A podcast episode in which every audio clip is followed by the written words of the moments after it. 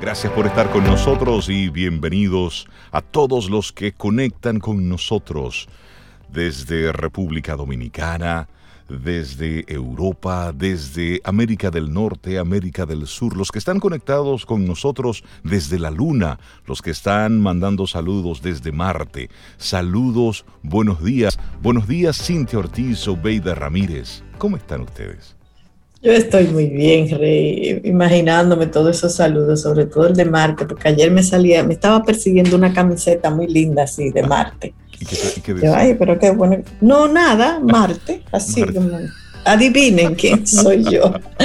Yo estoy muy bien. Buen día, Cintia, Rey, La Orilla y todos nuestros amigos y amigas de Camino al Sol. Yo estoy bien. ¿Y ustedes? Cintia, ¿tú cómo estás? Yo estoy muy bien y escuchando a Rey muy contenta porque ya él está aspirando a que nos escuchen en esas otras latitudes. Pero, está bien, está bien, porque eso está en proceso. No sé si ustedes sabían que hace un par de días, bueno, hace uno o dos apenas, le encargaron ya a un músico mexicano que haga un track musical que represente a la humanidad. Unos científicos le pidieron a, Felipe Pérez, él está muy acostumbrado a hacer bandas sonoras para las películas de Guillermo del Toro y de Alejandro González Iñárritu.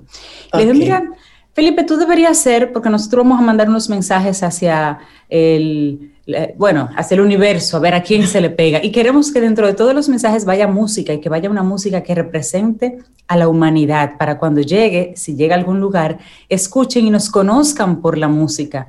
Tamaña tarea, él comenzó ya a trabajar en eso desde ayer. Pero oye, oye, como Así que no es si encontramos vida, es cuando encontremos que se o sea, que ya, hay una certeza. sí, ese es el instituto de el Instituto de, para la Búsqueda de Inteligencia Extraterrestre, el SETI, fue la empresa que le encargó a este señor, a Felipe, ese track musical. O sea que sí, todo es posible. Bueno, y en ese ánimo, aunque ya eh, hemos visto como algunos videos de, de lo que han encontrado, del sonido que los micrófonos han ido detectando, pues de una forma muy creativa han mostrado muchos sonidos dominicanos en Marte. Así es que ya de seguro que hay una comunidad por ahí. Cuando necesites un abrazo, pídelo. Ese es el tema del día de hoy. Sí, Lo pido. Sí, cuando tú necesites un abrazo, pídelo. Y ese es el tema pues. que queremos proponerte en el día de hoy y también que se convierta en una actitud camino al sol. Tú no tienes gente en tu entorno que, que abraza bueno, que cuando te abraza te, te, te comunica, te, te, da paz, te da calma. Ay, pero muchas, Rey. Lo que pasa es que, con la pandemia uno se ha limitado como a un saludo, tú sabes, con las manos. Y Exacto. Con algunas pocas personas, sí, pero a mí me encanta que me abracen. Y me gusta abrazar. Y, te gusta y la gente dice que yo soy cómoda y buena de abrazar. Que tú eres, que tú eres apapuchable. Apapachable. Sí, sí, pero a mí me encanta abrazar y que me abracen. Uf, me encanta. No todo el mundo, por supuesto. Sí. Tú sabes, sí, pero un buen abrazo tiene un sabor, deja un sabor. Yo siempre recuerdo los, los, abrazos de papá, los abrazos de Don Rey. Sí. Eran abrazos buenos. Sí. Eran abrazos. Sí, sentidos, sí, porque él se quedaba ahí como un momentito. Que como, que te refugiaba ahí un ratico. Exactamente. Sí. sí. De hecho, algunos colaboradores de Camino al Sol, hasta que papá no los abrazaba, no arrancaban. Sí, era como su combustible. Yo recuerdo con mucho, con mucho cariño los abrazos de papá. Sí. Sí, era muy rico. Y a ti él te abrazaba y te besaba. Sí. Yo tengo un video, yo voy a ver si un beso en ese buche le cumpleaños, sí. Un video muy tierno de ustedes dos así apapuchándose y dándose amor. Y cuando yo me encontraba con él en la universidad y no lo había visto en el día, yo ubicaba al viejo y le daba su beso y su abrazo. Tú sabes, Rey, que eso me encanta porque no es muy común, incluso entre papá e hijo, que se dé ese tipo de, emociones y de expresarlas. Las emociones se dan, pero como que le da pena expresarla entre papá e hijo. No. todos, yo conozco igual que tú, o sea, por ejemplo, mis cuñados son así con sus hijos, los besan y los abrazan y es mutuo y eso es lindo, pero hay muchos varones específicamente, padres, hijos, que se limitan. Y no, no, no se lo expresan así de esa manera. Y eso es tan lindo, se ve muy, muy lindo. es una demostración de, de afecto de amor, de amor, claro. de decir te quiero, estoy aquí. Tiene muchos significados. sí, sí, sí, sí. es que papá, mamá, si apenas te limitas a ponerle la mano en la cabecita a tu niño, pues mira, detente medio segundo y dale un abrazo, que eso tiene mucho significado. Y sobre todo e, enfatizo el papá, porque las madres son más expresivas, son mucho más cariñosas. Tú sabes, es, el varón, el papá, hijo. Eso. Y tiene que empezar por el papá, porque. Claro. Pero no lo enseñaron a él. Así es que hoy, si tu papá estás dentro de este grupo de lo que estamos hablando, pues cuando tú necesites de un abrazo, pídelo. Pero al mismo tiempo, cuando tú quieras darlo, dalo. Claro. Dalo. Y importante lo que estés pensando en el momento de dar el abrazo. Eso es muy importante. ¿En qué piensa? Ahí transmitir buenas vibras, buenas energías, buenos sentimientos para con la persona a la que estás dándole ese abrazo honesto que sale así desde el corazón. Claro. y no hay esa costumbre y cuando no hay esa costumbre de abrazar, como tú decías, Sobe, eh, podrá parecer el primer abrazo un poquito torpe o tosco, pero no dejes de darlo por eso. Y difícil. Y difícil tal vez, pero no dejes de darlo por eso, porque es importante para ti y que la otra persona, tu hijo en este caso, tus hijos, los varones, todos, pero los varones, que es el énfasis que, que menciona Sobe con mucha razón, sientan tu abrazo. Porque en la vejez a los ancianitos les hace falta los abrazos, pero a veces la gente no se lo da porque no se acostumbró a abrazar a esa persona. Así es. No, y como tú dices, Cintia, abrazar se aprende. Sí, se aprende. Sí, si usted por, por alguna razón en su casa no aprendió a abrazar a las personas que quiere, es un ejercicio que se aprende eso, se puede aprender. Con uno mismo, Sobe. Así que vamos a invitar, si te parece, a nuestros amigos Camino al Sol oyentes, si usted en este momento puede soltar lo que tiene en las manos y darse un abrazo a usted mismo, pues comience por ahí. Es más, vamos nosotros a darnos aquí en la virtualidad nuestro abrazo así. y, eso, y tú te abrazas y tú te tocas así y tú te sientes las manos. Cintia no se está abrazando. Entonces, vaya, Cintia, debe. Ahí tú te das tu abrazo. Ahí con ñoñería. el abrazo se lo estaba dando a un cuadrúpedo, pero ya ahora me tú te mueves a ti a sí mismo, pero abrázate, claro. quiérete, para que luego puedas expresarlo hacia los demás. Mira, Rey, gracias, porque por ahí es que se aprende. Por ahí es que arrancamos. Empezando por uno mismo. Así es. Arrancamos nuestro programa Camino al Sol. Miércoles es mitad de semana. Estamos a 3 de marzo. Si usted cumple años en el día de hoy, felicidades. Les deseamos todo lo mejor. Y diga, sí, a viva voz que en Camino al Sol a usted hoy lo felicitaron. Siete minutos. Arrancamos nuestro programa. Ay. Casi la familia entera de Laurita. A una tía de Laura, nuestra productora, que está de cumpleaños y dos familiares más. Bueno, pues a ustedes, felicidades. Un abrazote. A los, como que, le decía ayer a Laurita, a los Encarnation. Ah, sí, sí, sí, a los Encarnation. Así es que arrancamos nuestro programa Camino al Sol. Iniciamos Camino, al Sol. Estás escuchando Camino al Sol.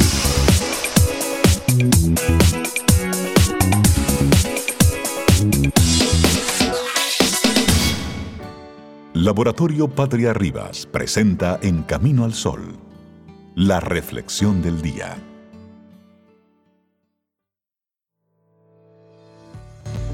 La compasión es el deseo que mueve al individuo libre para ampliar su ámbito de la libre preocupación y abarcar el conjunto de la libre universal.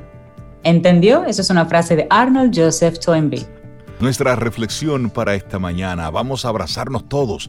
Deberíamos dar y recibir más abrazos por la salud de todos, por supuesto. Vamos, estamos en época de pandemia, estamos hablando de lo importante del distanciamiento físico, pero you know what I con Su, con su burbuja, con su burbujita. Ustedes entendieron, ustedes entendieron. Con su burbujita, abrazarse ahí. Y es que por alguna extraña razón, Estamos abandonando esa costumbre de abrazarnos. Aprovecha cualquier excusa para hacerlo todas las veces que puedas, pues esto te va a procurar bienestar y también vas a darle bienestar a la otro cuando tú ofreces tus abrazos. Ay, sí. Y mira, cuando abrazamos a los demás y lo hacemos cuando estamos felices, cuando estamos tristes o cuando necesitamos consuelo, los abrazos expresan sentimientos de amor y amistad, pero a veces lo hacemos por compromiso. Ay, no. Pero abrazar siempre hace que nos sintamos mejor y es incluso saludable. Porque, bueno, primero, los abrazos reducen el estrés. Todos necesitamos sentirnos apoyados. Cuando un amigo o un familiar esté enfrentándose a una situación dolorosa o desagradable, no lo dudes, ¿eh? dale un abrazo, aunque parezca que lo lleva con interés, de esa gente que son, tú sabes. No, abrácelo. No esperes a que se derrumbe. El abrazo le dará energía física y emocional en ese momento cuando más la necesita. Así es que abrácelo. Bueno, es que el contacto físico nos proporciona seguridad, sí, definitivamente. Número dos, protegen contra las enfermedades. Aunque en estos días eh, volvimos, ustedes entienden, con el COVID, obviamente, esto es otra, eso es otra medida, pero en general, pues los abrazos protegen contra las enfermedades. Hubo un estudio realizado por investigadores norteamericanos, publicado en la Psychological Science, con más de 400 adultos, y descubrieron en este estudio que abrazar reduce las posibilidades de que una persona enferme. Los participantes que recibían abrazos con más frecuencia por parte de sus seres queridos tenían menos probabilidades de enfermarse, y si lo hacían, los síntomas eran más leves.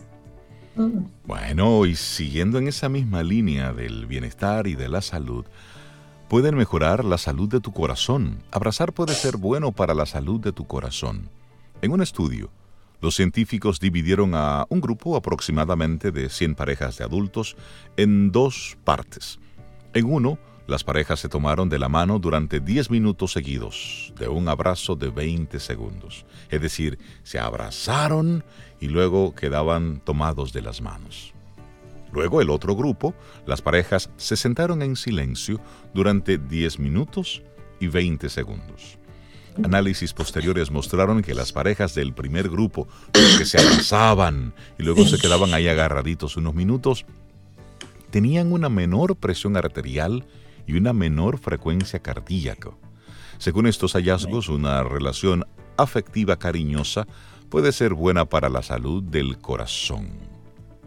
Ay, qué lindo. Es decir, si sientes la presión alta, abraza. Tómate, la, tómate la pastilla, pero abraza. Pues, bueno, los abrazos te hacen más feliz. La oxitoxina es una hormona que los científicos denominan la hormona del amor y también la hormona del abrazo. Me gustan esos dos nombres. Esto se debe a que sus niveles aumentan cuando nos abrazamos, nos tocamos o nos sentamos cerca de otra persona. La oxitocina se asocia con felicidad y con niveles de estrés reducidos.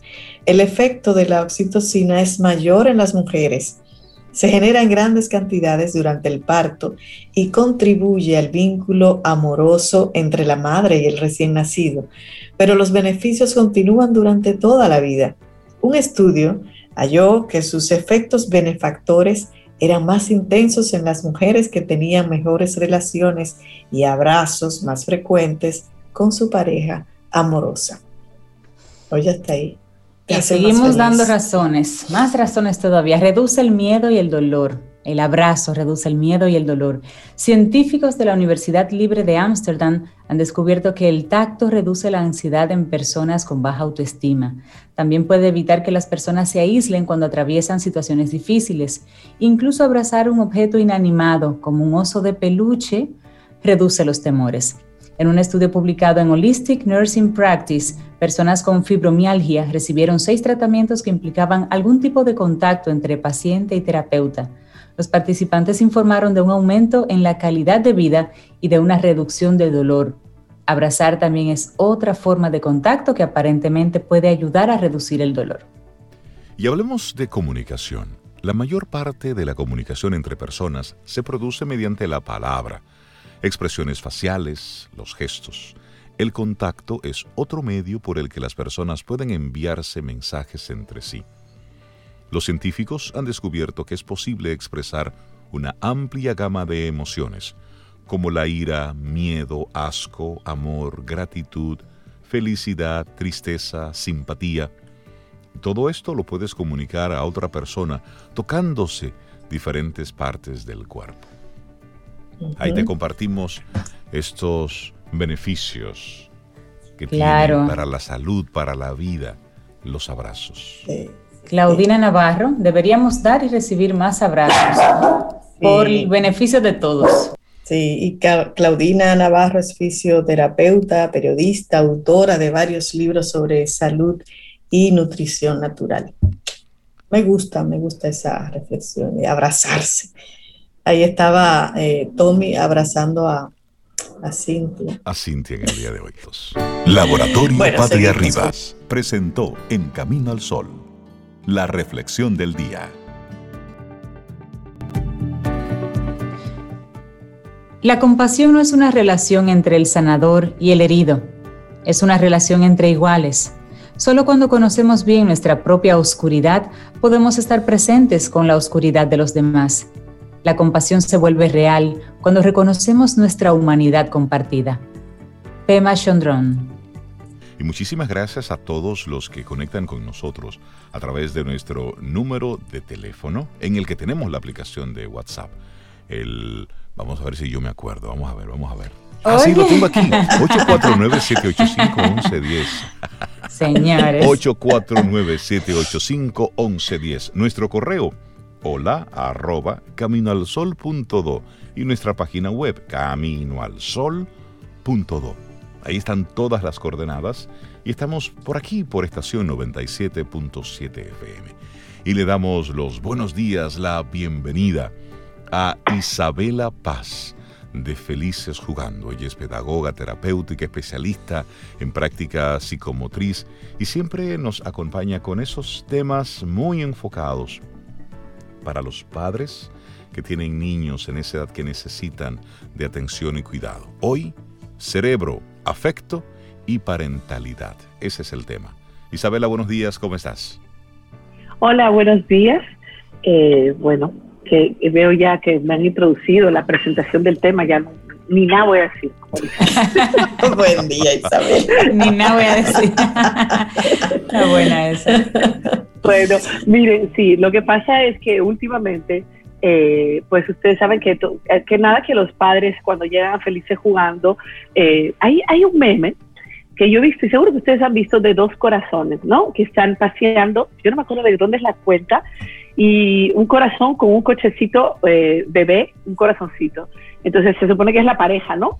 Parental. Y le dice, un corazón le dice al otro, tú tienes que ir a terapia. Y el otro decía, no, tú tienes que ir a terapia y el, el, niño en el cochecito dice, sospecho que yo voy a ser el primero en ir a terapia.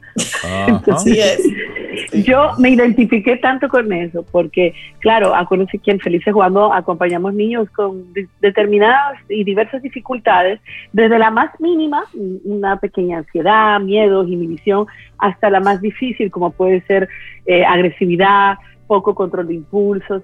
Entonces, claro, siempre vemos que los padres llegan eh, y a veces yo les digo, mira, es, es el niño que los lleva a terapia a ustedes, porque todos los problemas de comportamiento que no tienen origen eh, neurológico justificado, pues su origen es relacional, es de la dinámica, ¿no?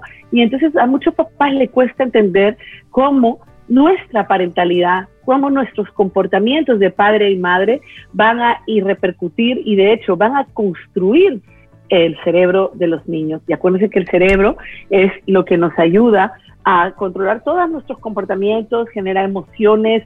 Entonces, por eso el título, ¿no? Cerebro, afectividad, afecto y parentalidad, porque está todo, todo eh, involucrado, implicado. Si nosotros entendemos que el entorno social y afectivo donde va a construirse el cerebro del niño o donde va a desarrollarse el niño o la niña, va a ser eh, determinante para esta eh, conexión emocional, para esta regulación emocional. Es decir, que dependiendo del estilo de crianza, del estilo de maternaje eh, que hagamos, eh, va a producir unas hormonas u otras. Va a tener un efecto ansiolítico o va a tener, o sea, de calmar o va a tener un efecto estresante de aumentar las angustias. Entonces, creo que es súper importante eh, cuando yo acompaño a los padres, pues hasta les enseño pequeños videos para que puedan entender la inmadurez cerebral que tienen los niños, porque muchas veces pensamos que no pueden calmarse o no quieren calmarse porque no quieran. Pero mm, sobre todo en los primeros cinco años de vida, eh, les, va, les es difícil autorregularse. Entonces ahí es donde entra nuestra comprensión de qué prácticas de crianzas son las más indicadas. Y yo cuando voy papá y mamá, eh, cuando va una pareja, uno, yo pregunto, ¿no? ¿Cómo manejan la disciplina? Y uno te dice, bueno, eh, yo soy más autoritario, yo puedo usar el castigo físico o gritos, o yo soy más blandita. Entonces yo digo, ok, mira, aquí no se trata de qué piensas tú, qué piensas tú, sino vamos a ver qué dice la ciencia, qué ya nos ha demostrado la ciencia, ¿no? Y la ciencia ya nos ha demostrado que las prácticas parentales empáticas van a ayudar a la producción de hormonas que luego van a impactar en, fíjense, en la vida del aprendizaje escolar, es decir, en la atención, en la memoria y en la regulación de impulsos. ¿Qué se necesita para entrar, para que un niño pueda aprender bien en la escuela, para que pueda obedecer o pueda seguir instrucciones o pueda estarse quieto? Se necesita que los niños puedan regular sus impulsos. Entonces aquí pasan dos factores. ¿Para qué, qué necesitan los niños para regular sus impulsos? Adultos que regulen sus impulsos. Y claro, lo que pasa es que la educación es un bucle, un ciclo, digamos, donde yo me convierto en mamá, con toda mi historia de vida afectiva, con mi manera de regularme impulsos y, y, eso es lo que voy generando en mi parentalidad. Es decir, que si mi niño empieza a llorar o no quiere calmarse y yo le voy a gritar, entonces yo voy a producir en él, para eso es una interpretación de amenaza, lo que son los castigos físicos, los gritos, las humillaciones, las burlas son o la ignoración. Dejar llorar a un bebé. Sí, ignorarlo, claro. Exactamente, es perjudicial para esa regulación de impulsos. Entonces es increíble porque queremos que se regulen los impulsos, pero como si fuera ajeno a nosotros, como si nuestra práctica parental no afectara directamente. Y es muy importante entender que las prácticas parentales van a ayudar o no van a ayudar a esta regulación de impulsos. El carburante el, combustible del cerebro es el afecto de los padres. Y esto es muy importante. Si tenemos nutrición emocional, si tenemos una práctica donde yo acompaño la emoción del niño o de la niña, están llorando y yo digo, ay, tienes rabia porque, o tú querías jugar, o tú, donde yo soy empática. ¿Qué quiere decir empática? Me, me detengo a mirarte y a entender qué te está pasando y, y, ayudarte a entender, aunque no tenga lenguaje, siendo, siendo muy pequeñito, si yo me detengo a hacer como yo le digo a los papás, somos traductores de las conductas de los niños. Para ellos somos espejos, le podemos expresar lo que siente, porque fíjense, siempre le digo a los adultos, si vamos a un psicólogo y empezamos a hablar, o vamos a hablar en un marco terapéutico con un mejor amigo, con una pareja, yo empiezo a explicar, hoy estoy triste porque esto, esto, de una vez se reduce la posibilidad de que yo me vuelva reactiva, agresiva, porque estoy expresando mis emociones. Entonces, claro, los niños pequeños, hasta los 5, 6, 7 años, no tienen esa capacidad de identificar qué les pasa y de expresar. Yo no sé si hasta aquí quieren hacerme una pregunta, porque creo que he hablado como una carretilla. pero se ha entendido, se ha entendido todo, tranquila. Ah, sí, aquí lo que hay que entender es que cuando yo me convierto en padre o madre, yo tengo que educarme, yo tengo que decir qué dice hoy la ciencia, todo esto de las crianzas respetuosas, la crianza positiva, no es una cuestión que nos estamos inventando porque, porque sí, porque sino que ya las neurociencias afectivas nos lo demuestran. Entonces, miren, les voy a decir cómo es el ciclo. Si yo tengo una em, eh, educación nutricional, ¿qué quiere decir? Con guía, decirle, eh, explicarle orientación, por dónde va, con protección, yo te protejo y te protejo eh, hasta de ti mismo, ¿me entiendes? Y de los demás, pues eh, yo voy a hacer que el niño o la niña produzcan dopamina, serotonina, endorfinas, que son estas hormonas del bienestar, que lo que hacen es aumentar eh, la conexión, aumentar el placer de vivir, la motivación, y con eso voy generando un apego seguro y por lo tanto estoy logrando, estoy generando que el día de mañana o en ese momento de la infancia, el niño también a su vez sea altruista, compasivo, eh, empático, eh, que, que quiera estar conectado y vinculado. Y entonces, fíjense qué importantes son esas hormonas del afecto. Pero si en cambio no tengo una conexión saludable con mi hijo o con mi hija porque no conozco de desarrollo, porque no puedo entender, porque cuando se pone de mal humor o se pone a hacer rabietas, de una vez se disparan todas mis alertas y mis las alarmas porque tengo mi propia eh, estilo parental, o sea, mi propia infancia dentro y la conducta de mi hijo me está poniendo como en una situación donde yo no la puedo, yo no puedo controlar lo que siento.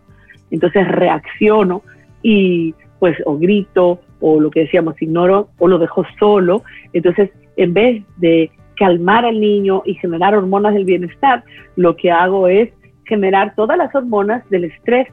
Fíjense que el impacto del estrés en el cerebro de un niño es fatal porque le va a generar cortisol, va a generar adrenalina, que son las hormonas, de, y esto va a destruir, y eso es lo que no acabamos de entender, hormonas dentro de, estructuras cerebrales como el lóbulo frontal, que es el que regula los impulsos, o el hipocampo, que es la memoria.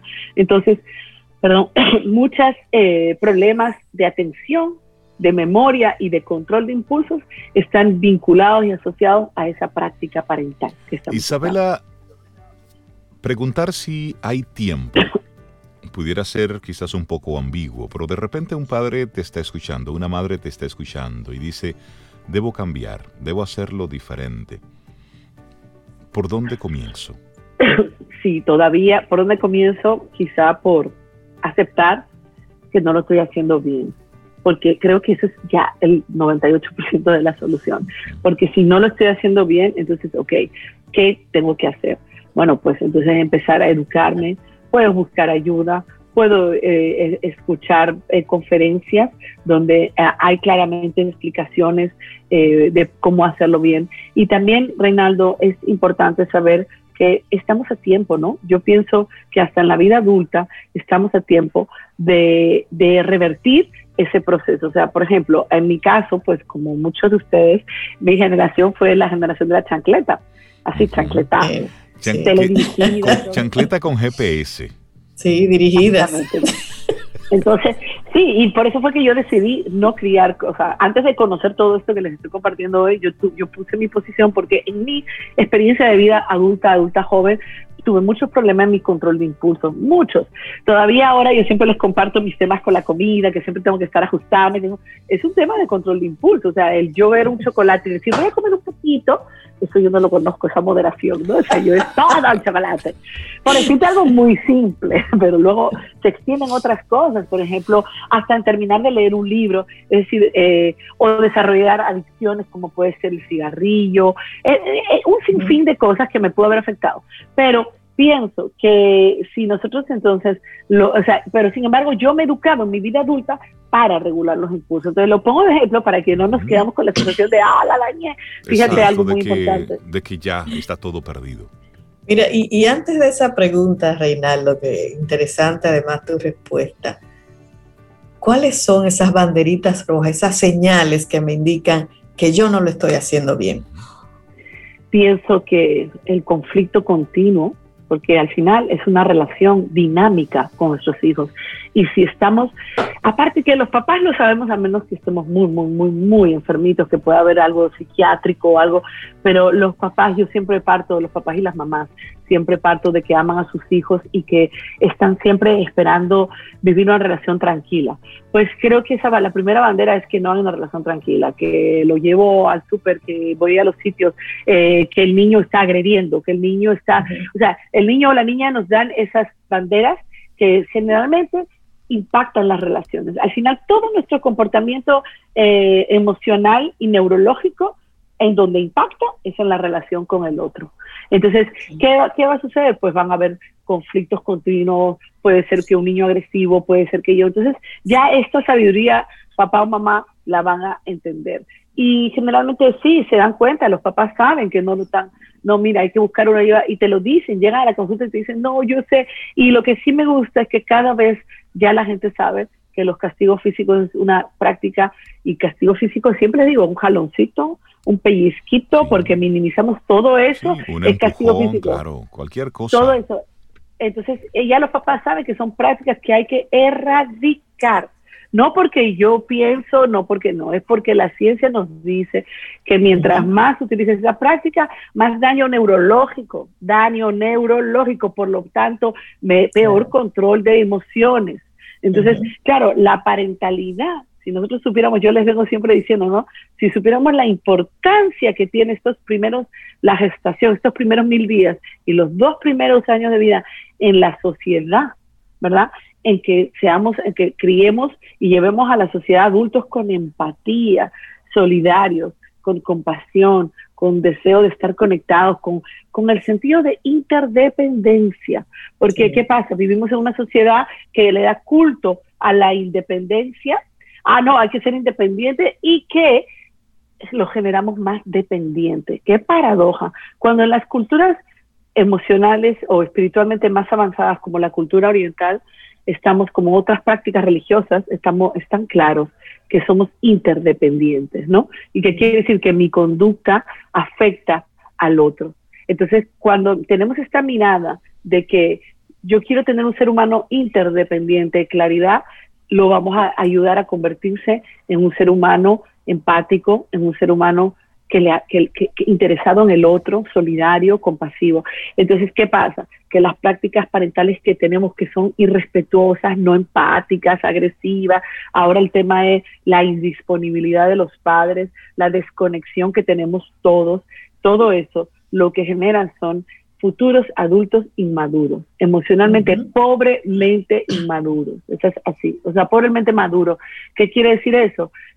adultos sometidos a sus propios deseos, eh, llenando vacíos.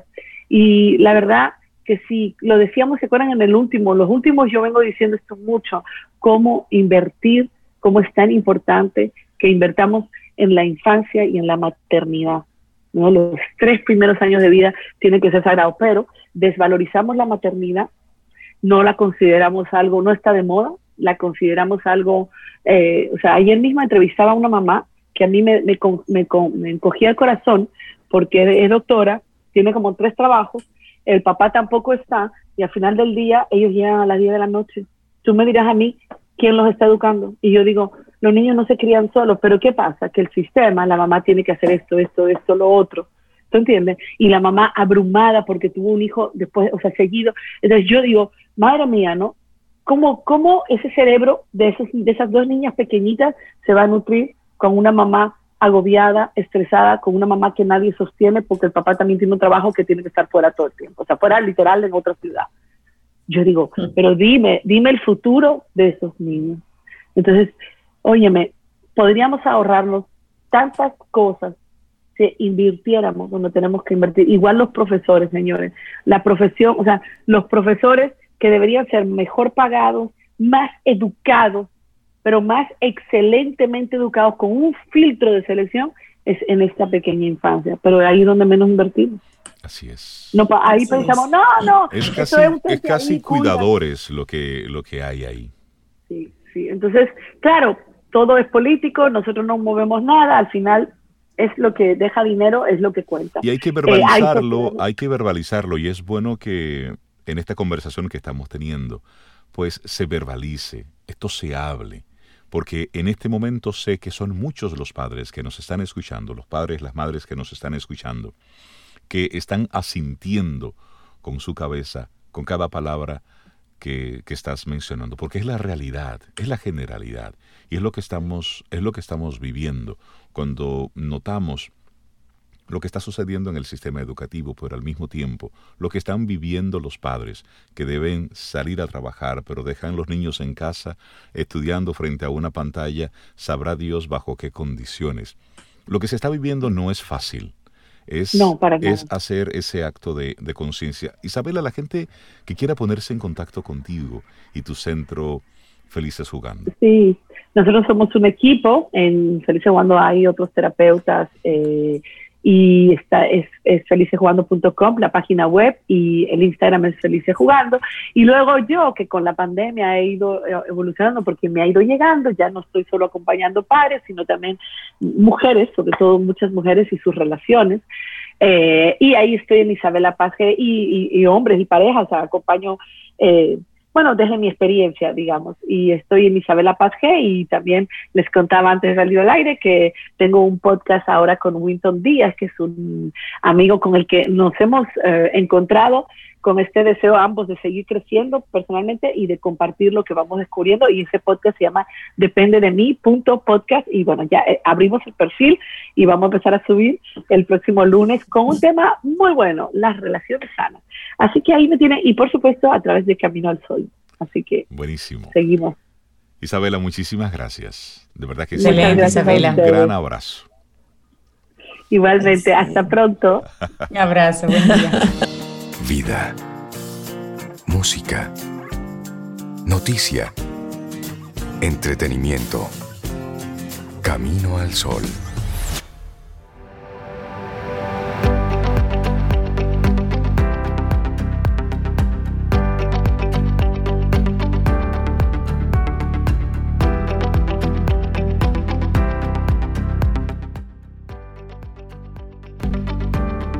Y según Jack Cornfield, si tu compasión no te incluye a ti mismo, está incompleta.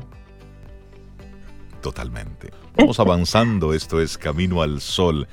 Y le damos los buenos días, la bienvenida a María Eugenia Ríos Lamas de Nueva Acrópolis.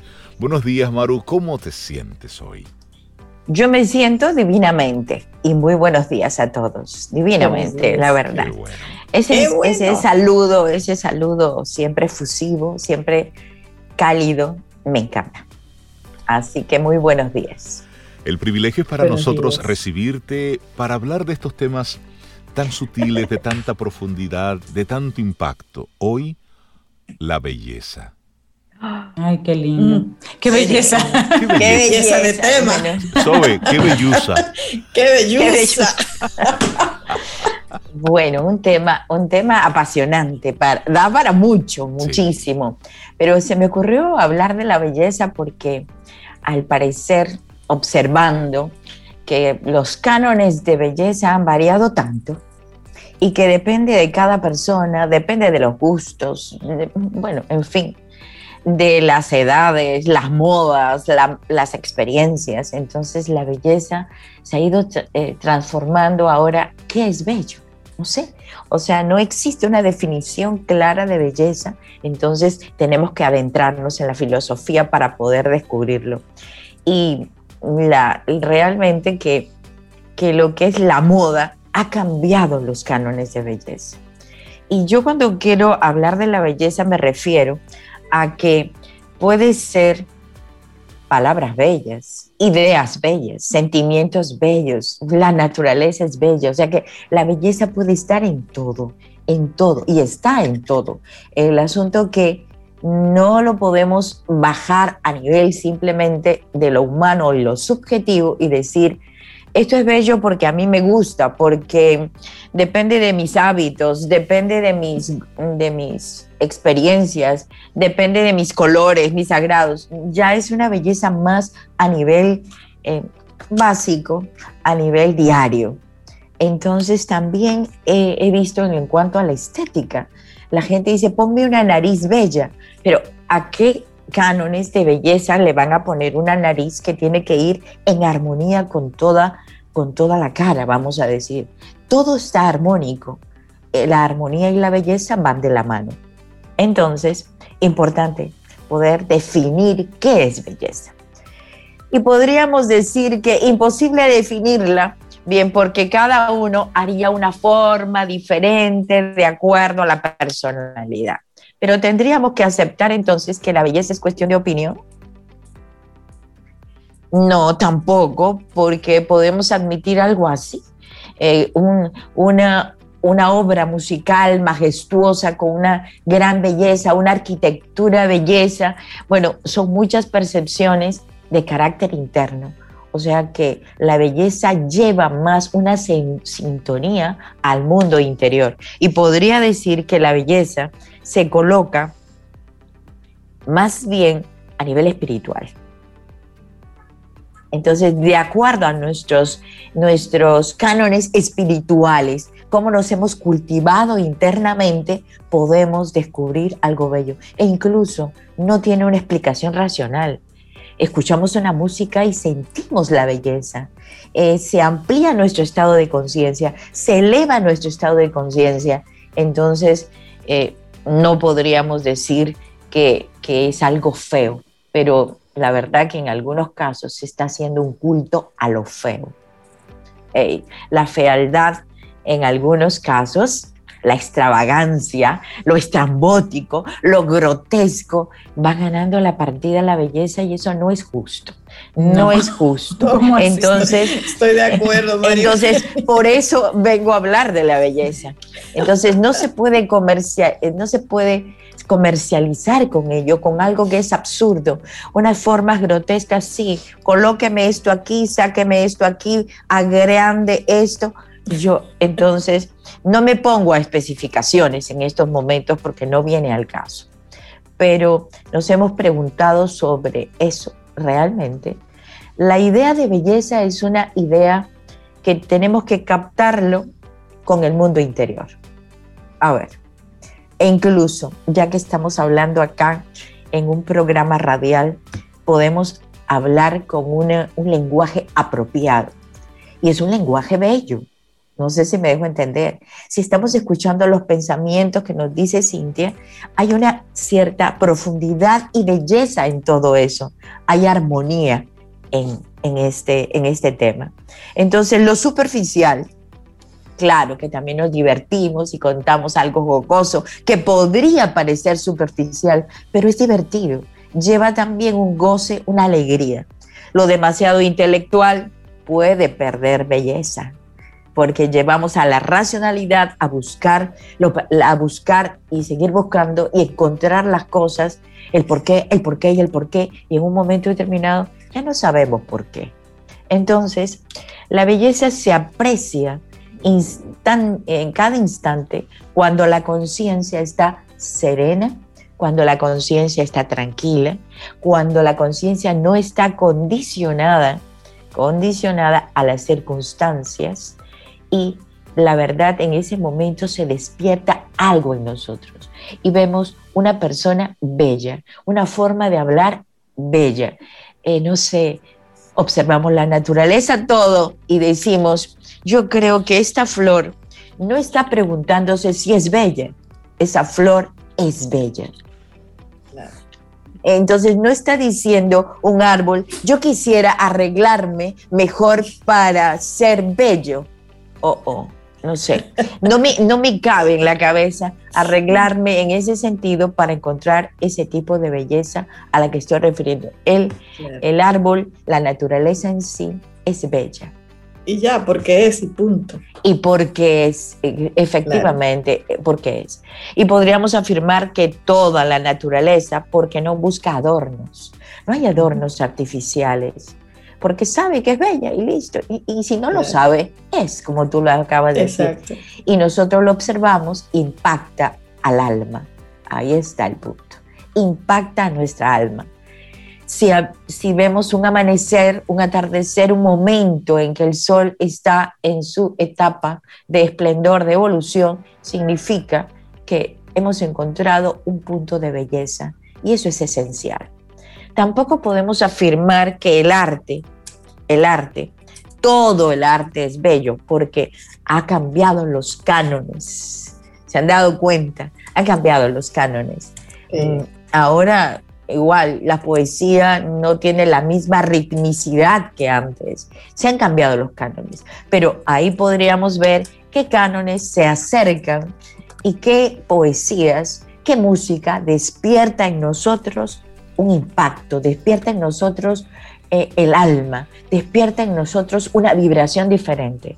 Está produciendo entonces una concentración agradable está produciendo algo espontáneo en nosotros y está produciendo algo armónico. Claro, ustedes me dirían que es subjetivo, María Eugenia, eso es muy subjetivo, pero no importa que no conozcamos las leyes de la belleza o los parámetros numéricos de belleza, pero simplemente con el efecto que produce en nosotros, ya lo sabemos. Intuitivamente lo sabemos que bello. Tú lo que recibes es como el, beneficio de eso, es decir, tú lo, tú lo observas, tú lo disfrutas y eso provoca. Y tú lo captas. exacto, y eso provoca en ti emociones, sensaciones. Claro, o sea que eh, provoca emociones agradables o emociones desagradables. En, este caso, la belleza provoca emociones agradables, emociones profundas, emociones sublimes, eh, aceptaciones también, y, no le encontramos una explicación lógica.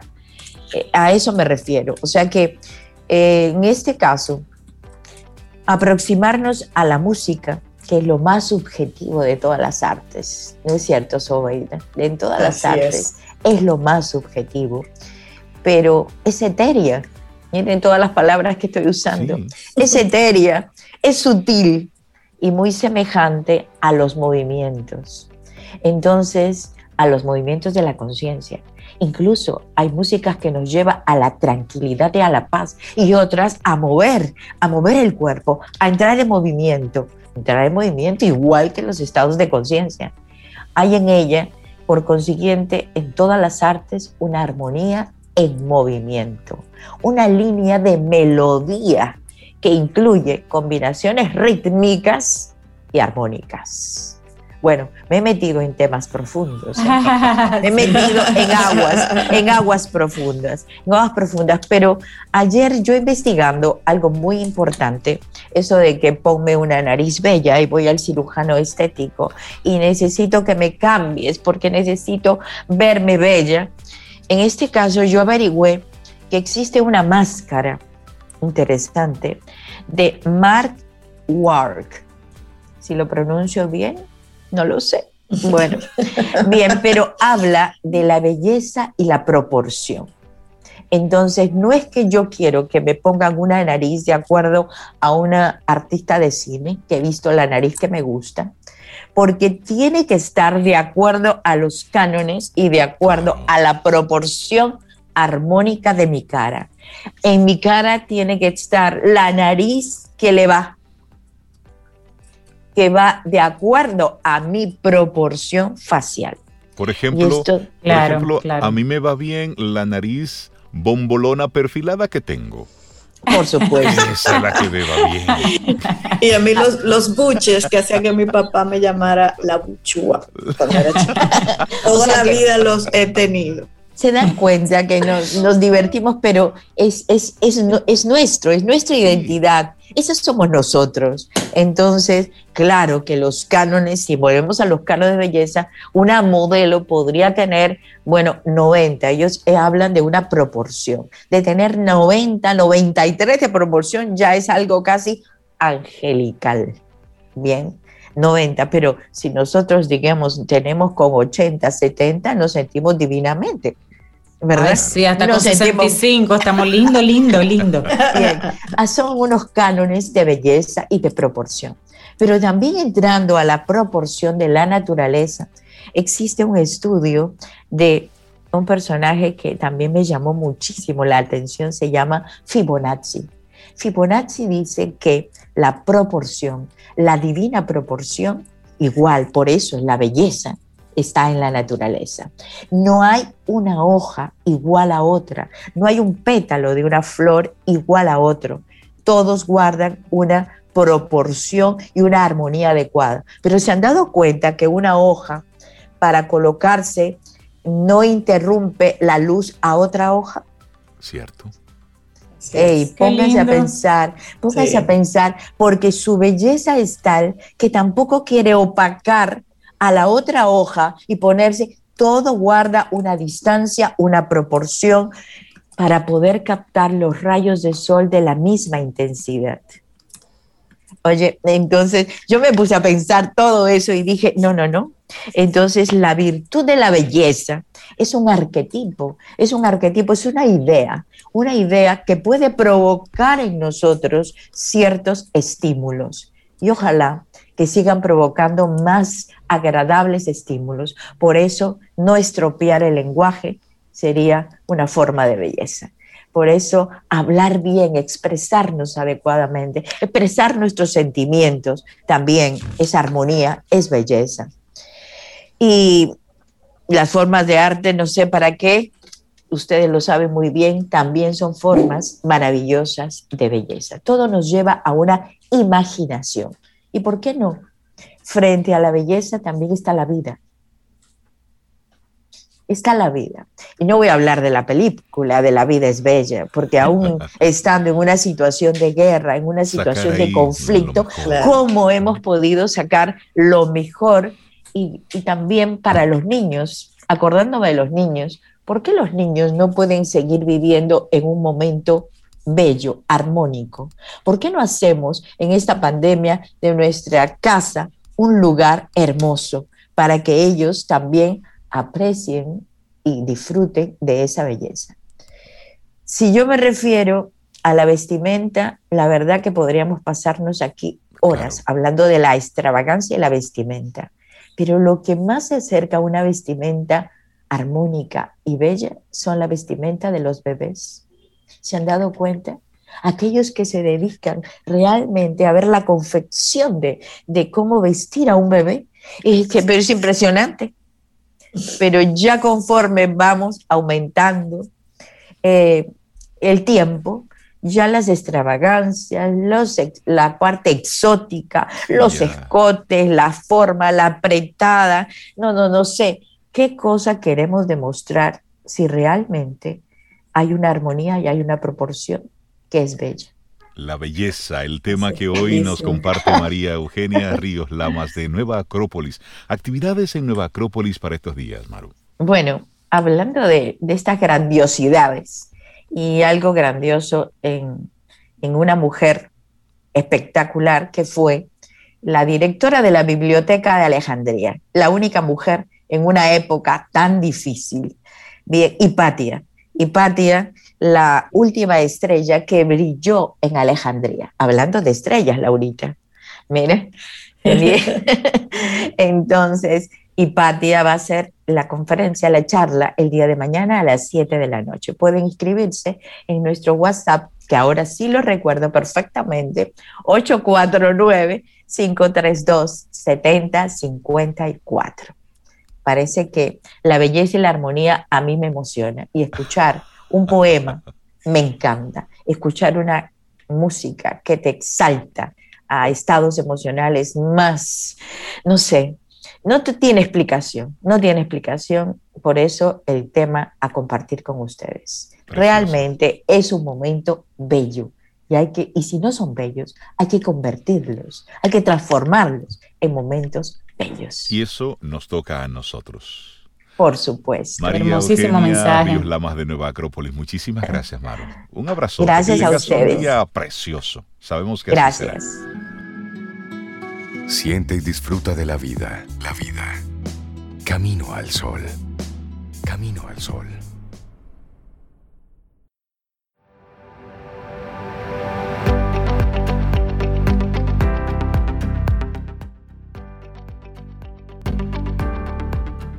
Y seguimos con las frases aquí en Camino al Sol. Y esta es de Annie Martínez. Dice, hay abrazos que son magia, esos que hacen que desaparezca la tristeza y aceleran los latidos. Este es a propósito de nuestro tema del día de hoy que vamos a recordarte. Cuando necesites un abrazo, pídelo. Pídelo. Pídelo, pídelo. Y miren, yo les voy a dar los buenos días y la bienvenida a una prima mía que ella no sabe que es prima mía. Pero ella se está enterando en este momento de que ella y yo somos primos. Así que le vamos a dar los buenos días, la bienvenida a la psicóloga clínica, la terapeuta Eva Luna López.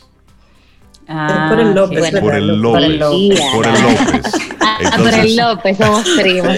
Hola Eva, ¿cómo estás? Bienvenida. Bienvenida. Gracias, Eva. gracias, gracias por la invitación.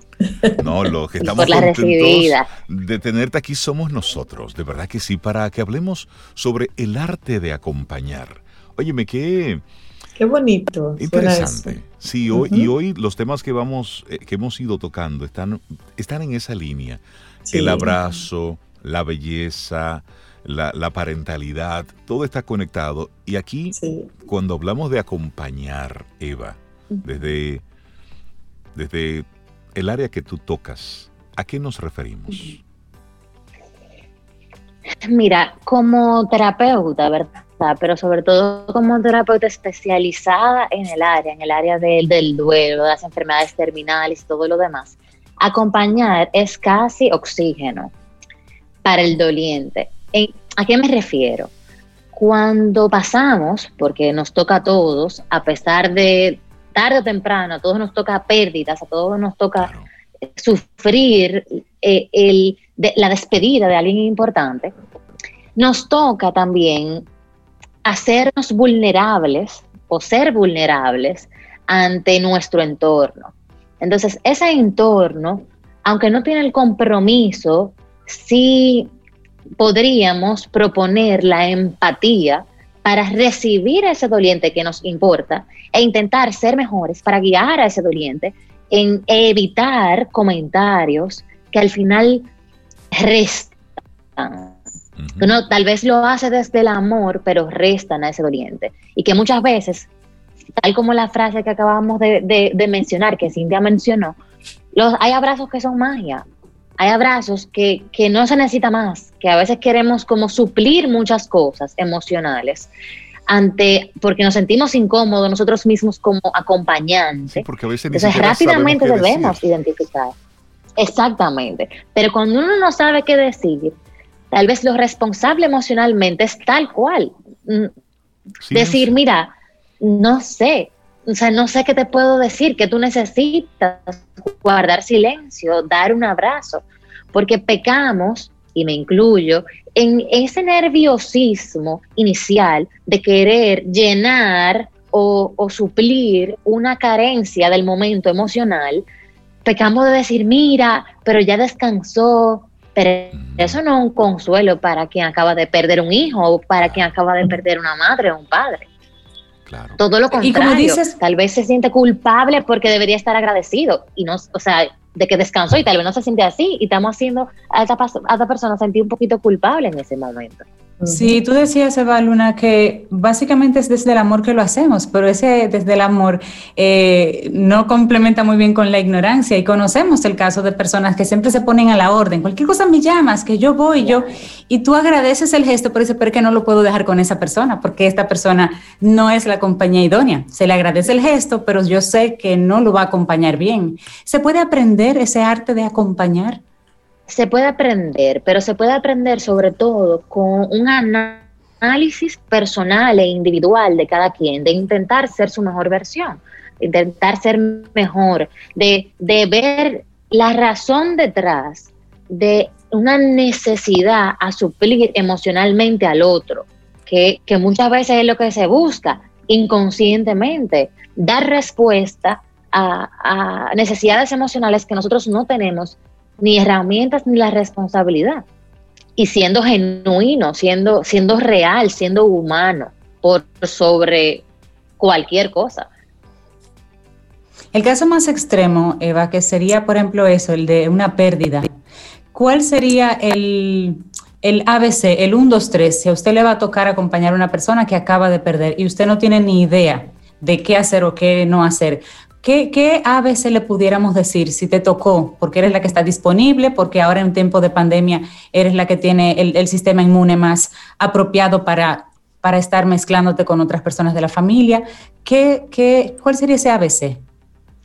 Bueno, una ABC sería preguntar, preguntar qué necesita ese doliente, ¿verdad? Suplir, y a suplir me refiero a facilitar, facilitar en momentos de dolor, probablemente ese familiar no, no necesite necesariamente que se me sienten al lado todo el tiempo, pero sí necesita ayuda en organizar algunas cosas pequeñas, en una logística detrás, para poder vivir su proceso de una forma fluida, porque no se trata del acompañante, no se trata de la, se trata de la persona que acaba de perder a alguien. Y otro sería empatía, 100%, que es, ojo, es bastante difícil y suele, suele decirse, la empatía es ponernos en los zapatos del otro.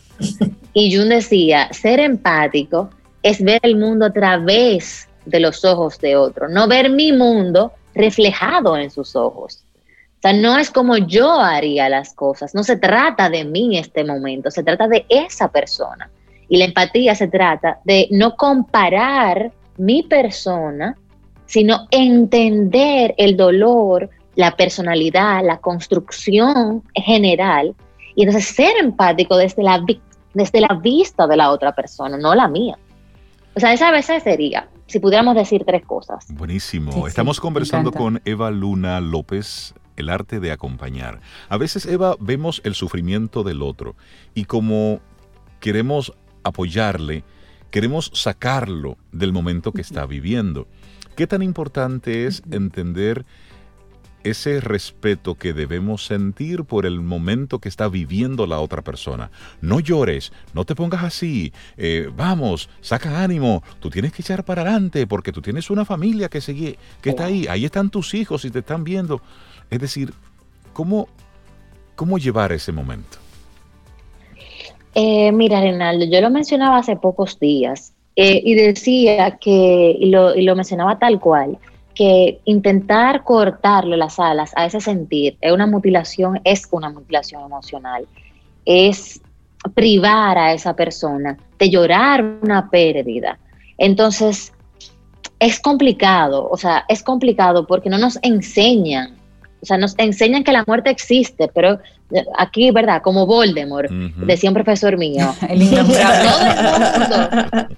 todo el mundo sabe que existe, todo el mundo sabe el poder, todo el mundo sabe que donde llega destruye. Sin embargo, nadie menciona su nombre.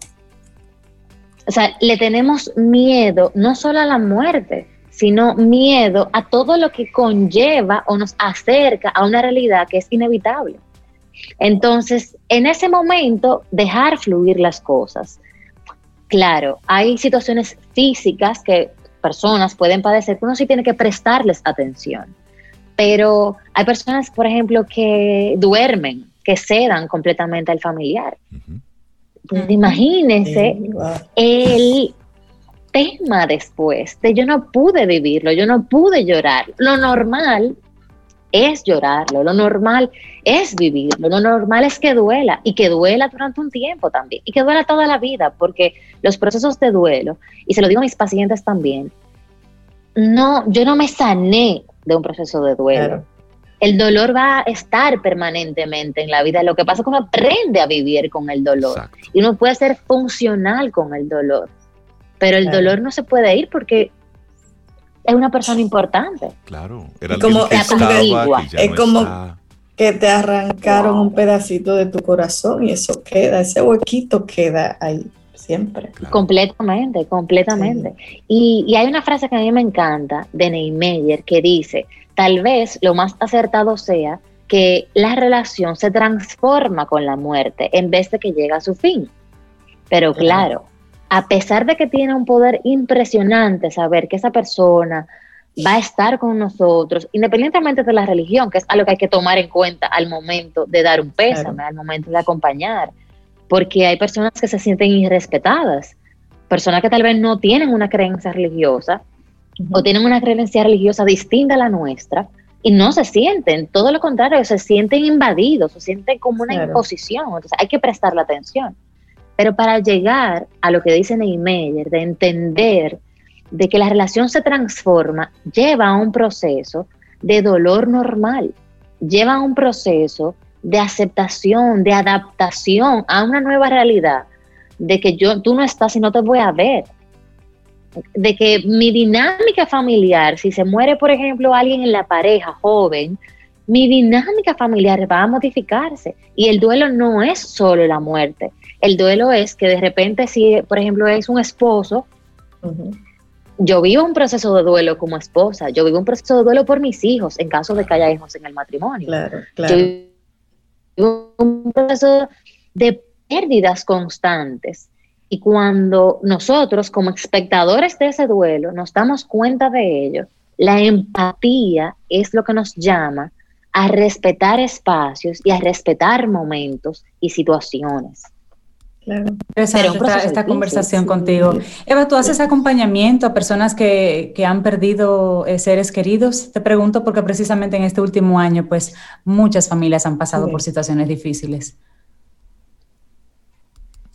Sí, por yo tengo una maestría en psicooncología y cuidados paliativos, es decir, cáncer y enfermedades terminales y por ende duelo. Nos forman completamente en el duelo en todos los ciclos vitales, es decir, en todas las edades, desde niños, adolescentes, adultos, ¿verdad? Y adultos mayores.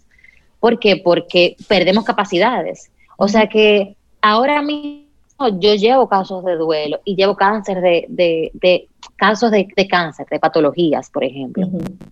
Las personas y entender que algo importante y que me gustaría que, las personas se lleven es que cuando, cuando perdemos a alguien, no se trata de atender a una persona, se trata de atender a, la familia y a esa red de apoyo que también sufre.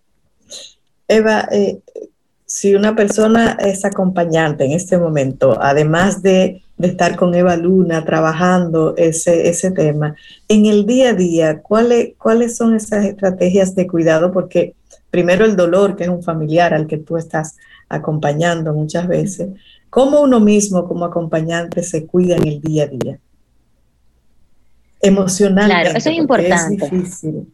Es difícil y como, como mencionábamos ahora, como mencionaba Cintia, es difícil en estos momentos especialmente, en donde, aunque ahora estamos un poco más, ¿verdad?, abiertos a nivel de pandemia, sigue estando ese pequeño monstruo que, nos sorprendió, nos agarró medio fuera de base.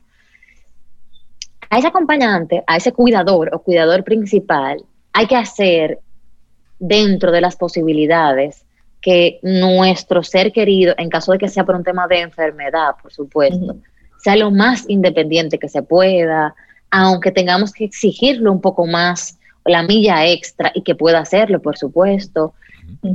Debemos procurar hacer cosas por nosotros, o sea, por el cuidador. Por ejemplo, mira, Eva, eh, resulta que a mí me encantaba pintar y yo pintaba todo el tiempo, pero eh, un hijo se me enfermó y, de repente todos, todas mis emociones, todos mis haceres van volcados, como normal, en la, en, la situación que tengo especial con mi hijo. Pero te pregunto y les pregunto y les pregunto a quienes nos escuchan, ¿qué va a pasar? ¿Qué va a pasar si tú te enfermas? ¿Pero qué va a pasar contigo? ¿Pero qué va a pasar con tu hijo. ¿Quién cuida al, que cuida? Eso es sumamente importante. Eva Luna López, las personas que estén interesadas en ponerse en contacto contigo, ¿cómo pueden, cómo pueden hacerlo? Eh, claro, vía correo eh, pueden hacerlo por LIC, o sea, licenciada, punto, evalunalf, arroba gmail.com. Eh, también tenemos, yo trabajo en Eucentro, que queda en la Jacinto Mañón, número 48, y el teléfono de Eucentro, en el caso de que es un, somos un grupo de psicólogas, es 829-544-8061. Buenísimo. Eva Luna López, muchísimas gracias por el tema que nos compartiste hoy, el arte de acompañar. Eva Luna, recordamos, es psicóloga clínica, es terapeuta. Hoy el arte de acompañar. Interesantísimo el tema, Eva. Y esperamos poder conversar de nuevo contigo aquí en Camino al Sol. Que así sea, cada vez que quieran. Gracias, Eva. Un abrazo. Hacemos una breve pausa. Retornamos en breve. Mm, disfruta tu café en compañía de Camino al Sol.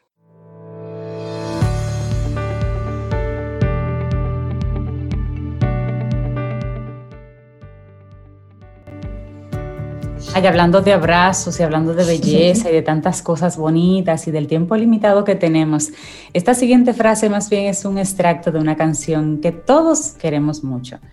El tiempo pasa, nos vamos poniendo viejos y el amor no lo refleja como ayer. En cada conversación, cada beso, cada abrazo, se impone siempre un pedazo de razón. Pablo Milanés, creo que era obvio. Bellísima esa canción. Sobe, ya sabes con qué canción vamos a terminar nuestro programa en el día de hoy, ¿verdad? Yo creo como que me suena, me suena, me suena. con esa puya puyota. sí, sí, sí. Bueno, y, el grupo inicia eh, siempre, siempre que nos visita, es con, con, cosas bien interesantes. Sí, y ahora está la colección Inicia, una especie de biblioteca virtual y ya hemos estado recibiendo en otros tiempos algunas, algunas de las publicaciones. Óyeme, un lujo, un trabajo exquisito. De hecho, la página web que es coleccioninicia.com es realmente una delicia visitar esa web, porque ahí tienes contacto con todo lo que han estado haciendo. Y para profundizar sobre esto, hablemos con Karina Mancebo. Ella es del equipo de comunicaciones y relaciones institucionales del grupo Inicia. Buenos días, Karina. Bienvenida a Camino al Sol. ¿Cómo estás? Muy buenos días a todos. ¿Cómo están en el día de hoy? Súper bien. bien. en abrazos, bien abrazos. Me alegra mucho. Muchas gracias por este espacio, esa bienvenida tan calurosa que nos dan con ese preview del contenido que, que le vamos a traer en el día de hoy sobre la colección. Así que muy buenos días y, y agradecido de estar aquí en esta mañana tan bonita.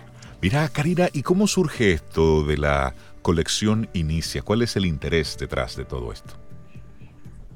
Bueno, fíjate que eh, cada año la firma se propone, como ustedes sabrán, en realizar y lanzar un libro institucional con el cual esbozar algunos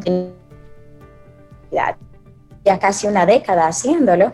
Y durante el año 2020, con todas las particularidades que nos fueron llegando por la pandemia y, el distanciamiento, pues decidimos reenfocarnos y relanzar lo, que estábamos haciendo y, básicamente eh, mirar la realidad que estábamos viviendo y mirar hacia adentro también. Y en ese ejercicio de mirar hacia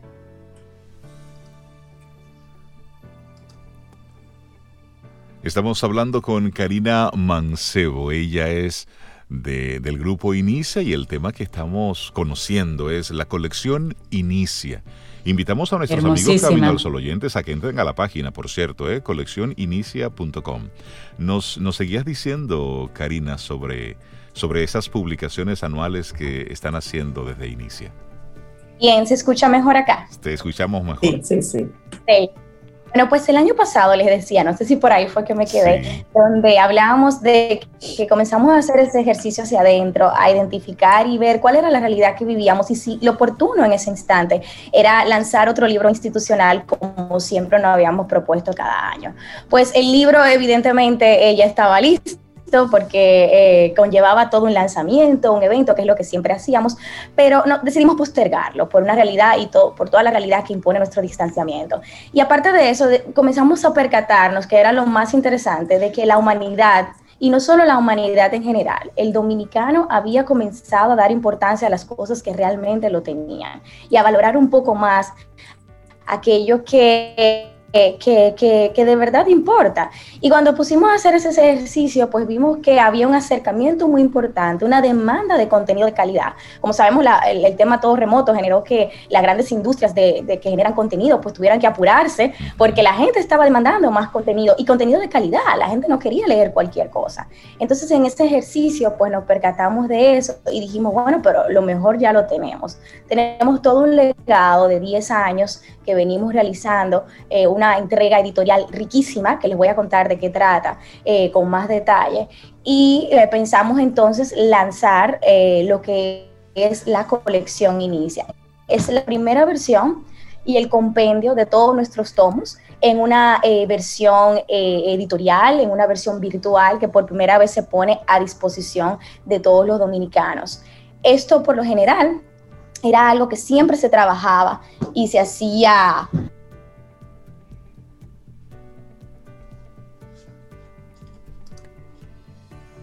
ahí estamos restableciendo un poquitito la comunicación. Sí, sí, sí, eso, es, es, parte de lo que estamos Eso es normal, es los nuevos tiempos, exactamente. yo estoy aquí. Entren a la página. De yo estoy mirando la página precisamente. Yo estoy en la parte de los vitrales. Ahí está, hay una muestra de la casa de los vitrales. ¡Wow! Es una belleza. Pero eso es espectacular. Pero también está de arte taíno y tiene la, particularidad que veo aquí que está la disponibilidad para descargar en formato ebook, Rey. Exactamente. Ahí en, y eso es, eso es lo interesante y lo que nos precisamente nos quería comentar Karina en el día de hoy. Cómo la gente puede tener acceso a todos estos contenidos. Y, y qué bueno que se ha hecho un esfuerzo y ese esfuerzo se está poniendo para, para el disfrute de nosotros. Karina, estamos viendo aquí la colección. La Casa de los Vitrales es, es una de estas, las joyas del arte taíno, Identidad y Magia. Ah, nosotros tenemos este, Alas y Colores. Precioso ese libro. Ese libro es, precioso. Y precisamente volví otra vez aquí con la conexión. Creo que ya me escuchamos bien. Pero lo bueno no se hace esperar, señores. Y, y, déjenme decirles entonces que toda esta idea de traer estos nuevos contenidos, decidimos democratizarlo. Ustedes saben que estos libros institucionales de la firma, por lo general, estaban un poco reservados a los allegados, porque son unas tomas, son unos libros majestuosos, eh, que tienen una calidad visual y, y, en cuanto a material hermoso, porque son trabajados por artistas realmente del mundo de, del diseño.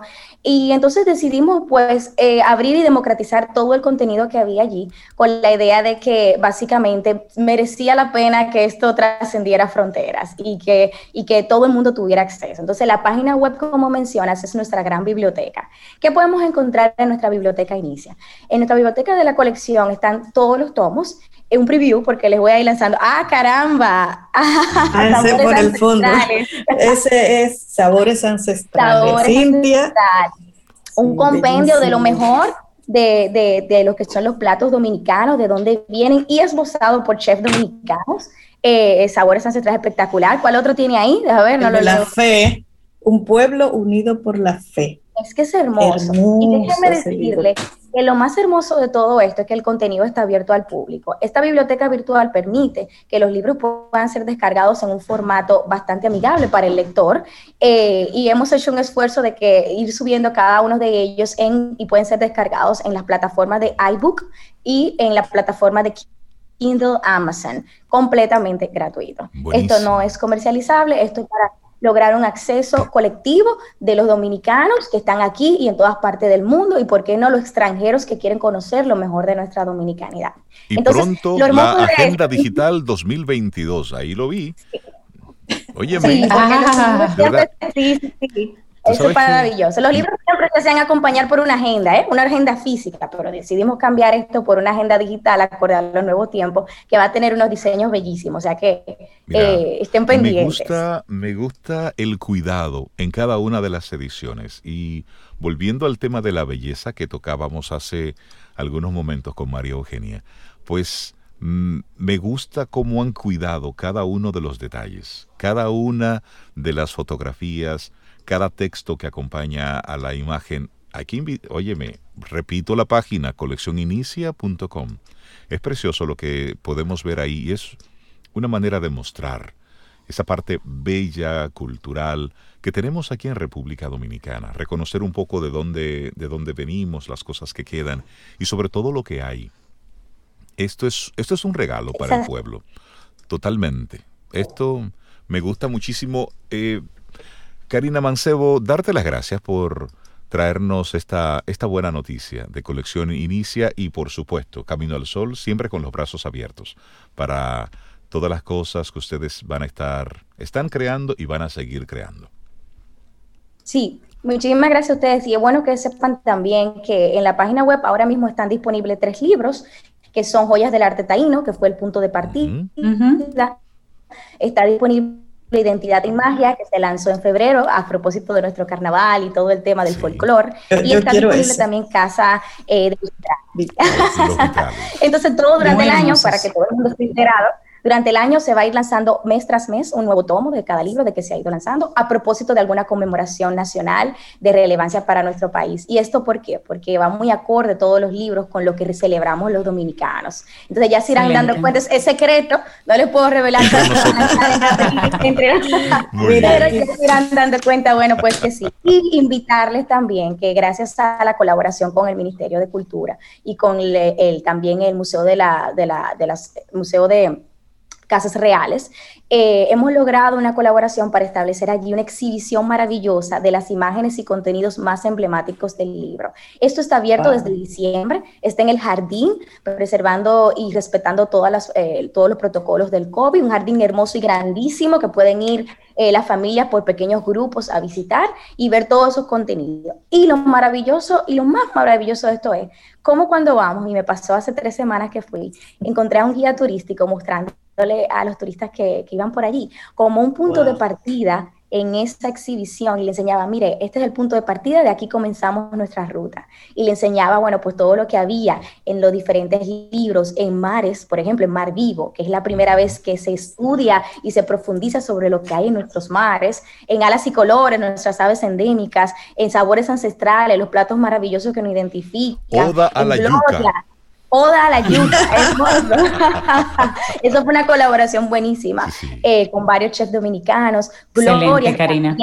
Interior. Y bueno, con esto quizá concluir eh, con la idea de que eh, todo lo maravilloso lo tenemos aquí, solo no hace falta conocerlos y profundizar sobre él. Y ha sido increíble cómo con investigadores, científicos y especialistas hemos logrado investigar y hacer unos contenidos genuinos. O sea que invitamos a todos a que puedan de alguna manera acceder a este hermoso contenido que a nosotros nos llena mucho de orgullo y legado para el Y en la medida que nosotros vamos conociendo, vamos cuidando. Esa es la realidad. Repetimos la web, colección Coleccioninicia.com. Bueno, y nosotros así llegamos al final de nuestro programa Camino al Sol por este miércoles. Mañana, jueves, si el universo sigue conspirando, si usted quiere, si nosotros estamos aquí, tendremos un nuevo Camino al Sol. Recuerda el tema para hoy, abraza. Cuando necesites un abrazo, pídelo. Y cuando el otro lo necesite, dáselo con todo el distanciamiento y todo eso, pero tú sabes a lo que nos referimos. Hice mi listadito de los abrazos. ¿A quiénes le voy a pedir abrazos hoy? Ay, sí, qué rico. Bueno, y así nos vamos. Mañana nos reencontramos otra vez. Y esperamos que hayas disfrutado del contenido del día de hoy. Recuerda nuestras vías para mantenernos en contacto. Hola arroba caminoalsol.do. Visita nuestra web y amplía más de nuestro contenido. Caminoalsol.do hasta una próxima edición. Y pásala bien.